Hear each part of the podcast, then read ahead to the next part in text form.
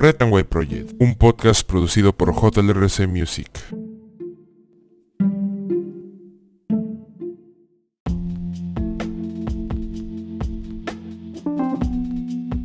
A todos, bienvenidos a este su programa White Project, sin novedad en el papel. El día de hoy, 19 de junio del 2023, estas son las principales portadas de los diarios de nuestra nación. El diario de la República en portada, Guerra de Bandas deja 41 muertos solo en Lima. Desde el penal de Chayapalca controlan delitos. Tren de Aragua versus Lakota 905 pugnan por control de redes de prostitución, extorsión y ahora también el narcotráfico. Enfrentamiento se expande por todo el país. La policía logró identificar a otras cuatro bandas venezolanas, una colombiana y una ecuatoriana. Todas actúan en distritos más populosos de la capital y en otras ciudades por una nueva victoria. La selección peruana queda lista para enfrentar mañana a las 4 y 55 de la madrugada a Japón en el estadio de fútbol de Suita en Osaka. Gianluca Lapadula sería quien comande la ofensiva del equipo de todos, mientras que la Federación Peruana de Fútbol les pidió a los hinchas que eviten aglomeraciones y guarden el respeto correspondiente a las autoridades del país nipón. Congreso deja en suspenso proyecto de bicameralidad. Comisión de Constitución no insistirá por ahora, dice su presidente Nano Guerra García. Parlamento decide hoy el futuro de los pueblos en aislamiento.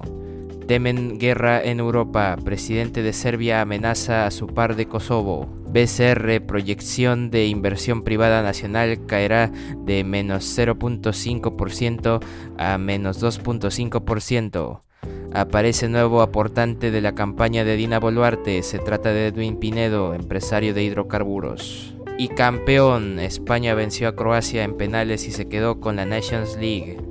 Diario La República en portada. En portada del diario La Industria, el gran diario del norte, nuevos ciberdelitos golpean Lambayeque. Alarma por aplicativos de préstamo y del terror.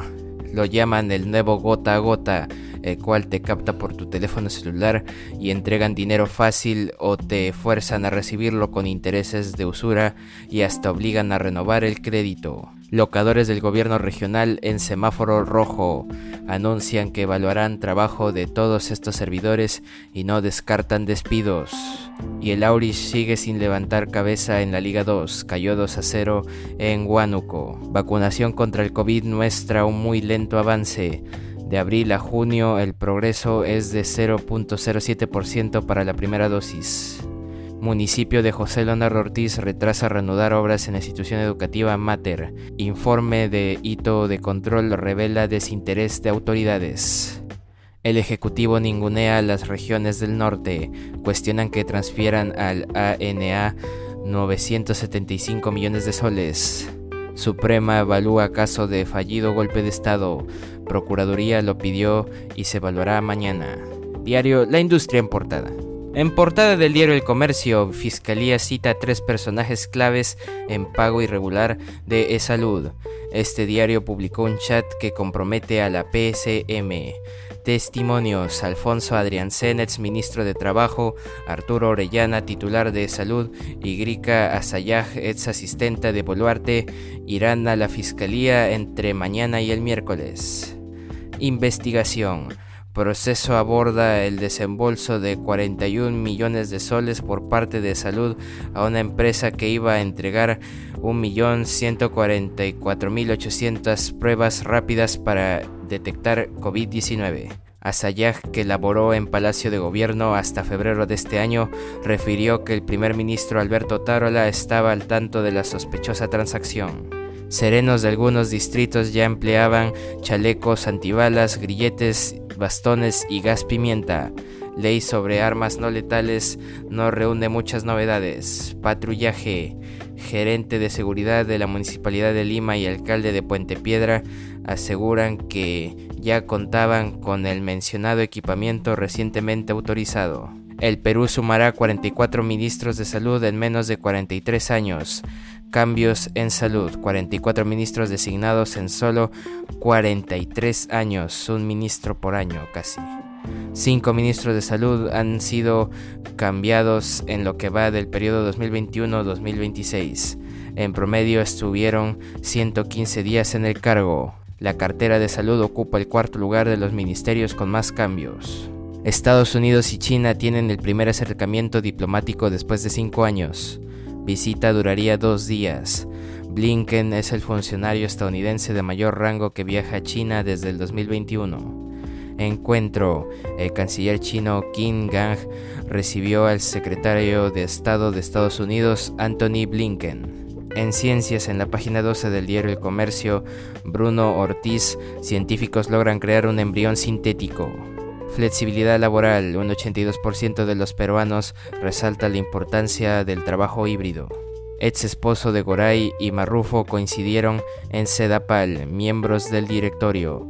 Luis Mesones era cercano a Pedro Arroyo, quien fue presidente del fondo Mi Vivienda. Caso Mi Vivienda.